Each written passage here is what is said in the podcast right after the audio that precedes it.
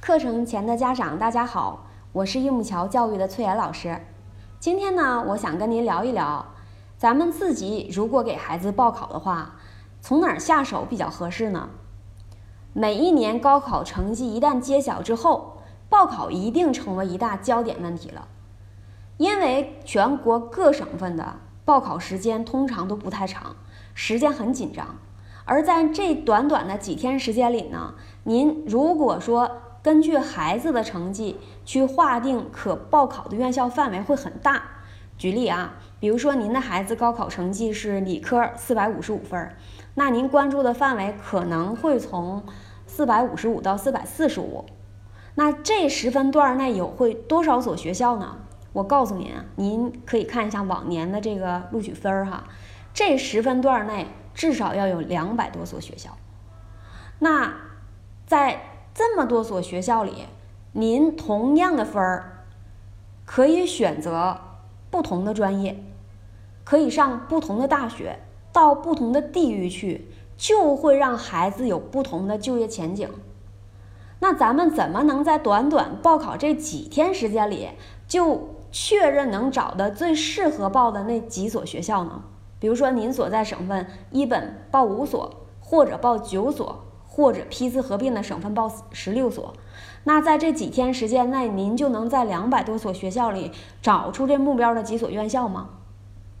而且，在最终录取的时候，我们只会被一所学校的一个专业录取，那咱们能找到最适合的这一个学校一个专业，对于家长来说难度可真的是不小啊。大多数家庭哈，孩子高考报考那几天真的是饱受折磨。为什么我说饱受折磨呢？因为过程面对的选择特别多，让人特别特别纠结。家长呢都很担心，由于自己的原因，对吧？比如说您决策上、方向选择上，如果说失误了，或者是政对政策的不清晰上有一些顾虑，那么。报考没报好，耽误孩子了怎么办？所以报考的过程呢，您会觉得额外的忐忑不安。也有家长呢，把这个难题花钱交给专业的报考机构来做哈。我且不说您花钱多和少，可能便宜的一千两千，贵的一万多两万的都有，对吧？咱们不且不论钱多钱少，我就对报考机构老师而言哈，基本上。一个报考老师，他在高考出分的几天时间里，至少要报二三十个孩子的志愿。如果您的省份报考时间长，他可能要报更多的人。那他个人的能力真的有报考经验，他的报考逻辑跟您的需求是否相符，而且他负不负责任，就所有刚才这些因素哈，也不完全让人放心。就算您花高价报找的老师，您花八千八、一万两千八找的老师，也不完全让人放心。为什么呢？因为他不是报你一个人，他报几十个孩子。所以说哈，与其把孩子报考的这个事儿交给陌生人来做，真诚的建议各位家长，您早早的从您听我的课开始，就开始抽时间精力自己去学习研究报考。自己给孩子报更为理想。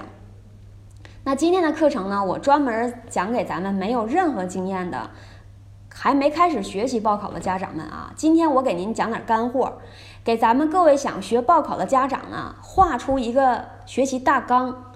那我告诉您，自己给孩子报，您到点儿从哪儿入手，学习什么内容？报考这个事儿哈，往复杂了说。需要学的内容还真不少，比如说，因为涉及到孩子未来的这个职业发展规划，还涉及什么呢？涉及到您得对全国几百个专业、几千所学校做了解，然后才能做出取舍。那看似报考呢，可能就那几天的时间，就是一张志愿表，实则呢，想报好需要挺复杂的一个过程。所以说，真的得尽早学习关注。了解学习相关知识内容。如果听到这儿您害怕了，您觉得这知识量太大了，自己学不了哈，您别怕，现在怕有点早，因为孩子高三学习都挺苦挺累的。那您得把孩子十二年学习得到的这个分儿哈，无论孩子是四百分、三百分、五百分、六百分，那都是亲生孩子，所以说你都得负责任的把他这个孩子得到的分儿充分的、最大化的利用好。所以说孩子学习不容易，那您自然也得花点时间精力去学报考。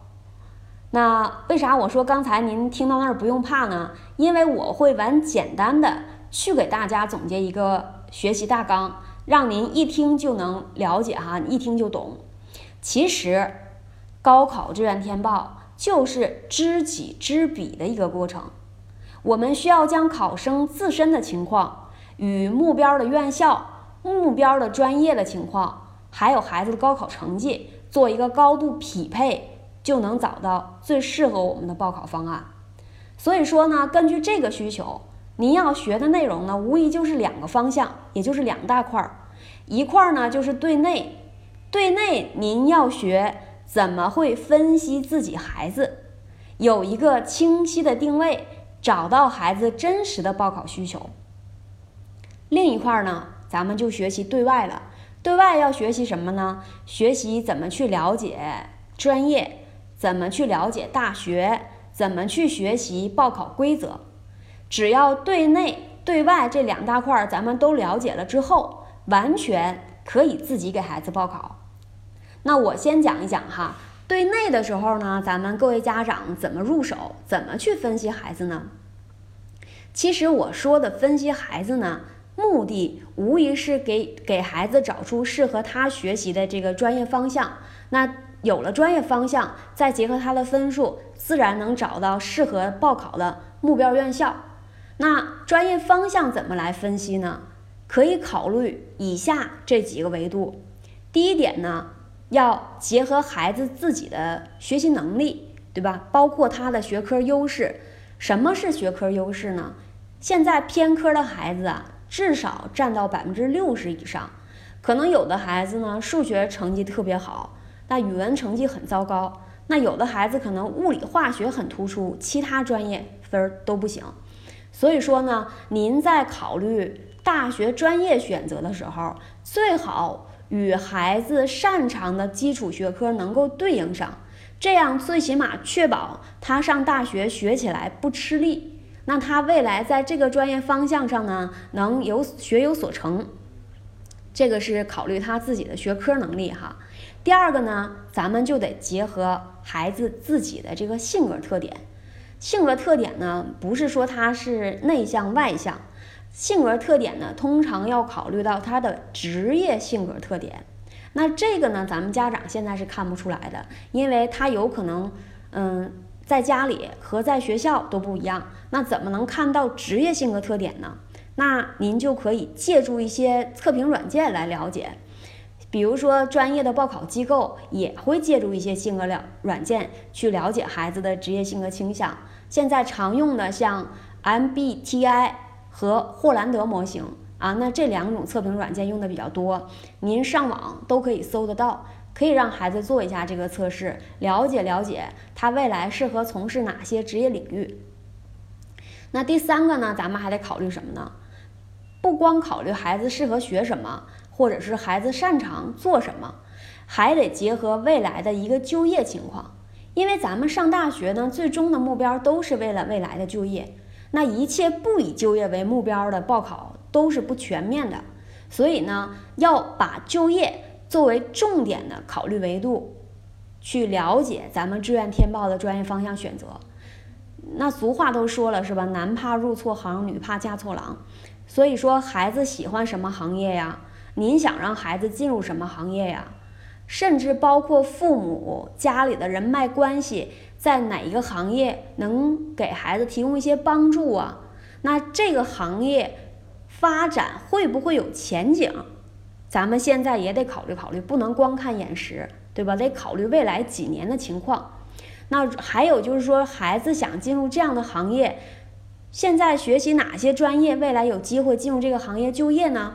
哎，以上这几点就是您去帮孩子考虑他未来适合做什么，把他职业方向选出来的这几个维度。那我给您总结一下啊，第一点，孩子的学科能力哪个科目学得好，考虑大学专业的对应。第二点呢，可以借助一些性格测评软件，看一下孩子职业性格倾向。第三点，考虑就业行业、家里人脉关系，这个行业的未来发展。想做这个行业得学什么专业？哎，针对这几个因素呢，最起码选定几个方向是孩子未来适合的、擅长的。喜欢的，如果适合、擅长、喜欢都没有，最起码得选他不排斥的。这个呢，就是我们对内的一个分析维度。那咱们这个方向有了之后呢，您就得着手去学习报考相关的内容了，包括专业的、院校的、报考政策的这几个方向。那第一个呢，就是您得定专业。那根据刚才咱们对内分析出的孩子未来想从事哪些行业，您就得去查询了，在大学学什么专业，未来可以从事这个行业。那千万不要主观去判断哈，比如说家长认为学信息化肯定就是跟计算机相关的，孩子学新闻学一定就能当记者，那就是因为咱们家长都喜欢望文生义，主观认为是这样。那现在高校也学聪明了，他为了吸引家长报考，就把很多专业，这个专业名称啊都与像贸易啊、什么人工智能啊挂钩，对吧？但其实孩子上学之后，你可能发现学习的内容和之前想象的是不一样的。所以说，您在了解专业的时候，您关注什么专业？就得深入的去了解这个专业具体学什么，未来的就业方向和领域是什么，这个得了解清楚，才能帮孩子定。第二个方向呢，专业了解完之后，您就得去了解学校了。那假设说您已经有了几个专业类，比如说啊，孩子可以考虑，呃，电子信息类、计算机类、机械类、自动化类。这个是工科常见男孩擅长的几个方向哈。如果说这些专业类我们都能够接受，那有了这个具体的专业方向之后，您就得去了解学校了。那您可以怎么了解呢？首先，哎，哪些高校开设了这样类型的专业？通常是工科类的大学更擅长。对吧？然后呢，结合孩子目前的成绩水平，比如说孩子目前也就是一本线上下的分数，或者孩子现在目前呢也就是六百分上下的分数，你要结合孩子的一个成绩水平，您可以上下拉三十分儿，了解在这个分数区间具体有哪些大学在你的省份招生，还得了解什么呢？还得了解这些大学里边哪些学校。他开设的这个专业属于学校的优势专业。那如果说您能把学校的优势专业正好选定到是我们想学的专业，那肯定更为理想。那您在去了解学校的时候呢，还要参考什么呢？学校的类型。比如说刚才我举的几个例子都是工科专业。那如果说面对一个综合类的大学和一个理工类的大学，你肯定要选。理工类的大学，而不选综合类的大学，对吧？这个就是你得了解学校的类型，了解学校的综合排名。那全国各种排行榜很多哈，你得了解学校的综合实力，呃，参考学校的地理位置，参考学校本身的王牌专业是什么？你想学的专业方向是不是王牌专业？如果更正好吻合，那肯定更为理想。这个呢，就是有了专业方向之后，去挑学校的一些维度，学校的类型、综合排名、地理位置、学校本身的优势专业是什么？我们想学的专业方向在学校的排名什么样？哎，这些了解清楚之后呢，您基本上可以根据咱们刚才所说的孩子现阶段成绩上下三十分，定位出一些自己现在理想的目标院校了。那还得研究与分析录取原则。研究这个报考政策和录取原则呢，也是您学习报考中的必不可少的一个部分哈。您需要学习本省的报考规则，同时要研究大学的录取原则，这两项是并行的。这两项您都学明白了，就可以规避报考的时候一切的像退档啊、滑档啊、专业调剂啊这些风险。那今天的这堂课呢，我主要是给咱们自己要学习报考的家长们去划定一个大纲，让您知道从哪儿下手去学习比较合适，应该去了解哪些内容。那所以说呢，都是泛泛的介绍一下。未来呢，我也会根据每一部分的具体知识点给咱们一起去讲解。那如果说您对哪一个方面感兴趣呢？你也可以给我们留言。那我可以根据大家的需求呢，逐渐的去安排我们的课程。那在今天这堂课的最后呢，再给您一点小的方法哈。如果说您听完课觉得，哎。报考的事儿，我确实得着手学习学习，了解了解了。那刚才你说的这些东西呢，我大概有一个方向了。但是我想学你提到的专业、院校、报考政策等等这些信息，我上哪儿去搜集能了解到呢？那高考志愿填报，我们可以获取信息的渠道是非常多的，各大网站、微信都有海量的报考知识。但是呢？不光说有些信息它本身就是大同小异的哈，甚至存在真假难辨的情况。所以说咱们在搜集信息里呢，这个来源的真实性与可靠性也很重要。今天呢，崔老师在课程的最后给咱们家长推荐两个可靠的信息搜集渠道，那您完全可以根据这两个网站进行学习哈。第一个叫阳光高考平台。这个呢是咱们国家教育部唯一指定的官方的信息公布平台。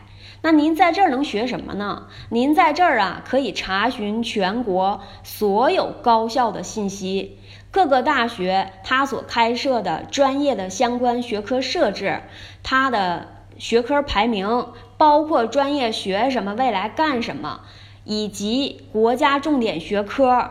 等等等等相关的报考数据和信息，这个网站都有，您完全可以在这儿查。第二个呢，您还可以去各个大学的官网进行查询，比如说您关注南方科技大，比如说您关注南方医科大。等等哈，就只要您关注的学校，您想知道这个学校具体擅长的专业方向是什么呀？它自有的特色重点学科是什么呀？包括他在您省份去年多少分录的呀？都招哪些专业了？这些内容您到大学的官方网站就能够了解得到。好，那今天的课程呢就到这儿了。如果您想自己学习报考呢，希望您能关注我们的课程，持续为您更新。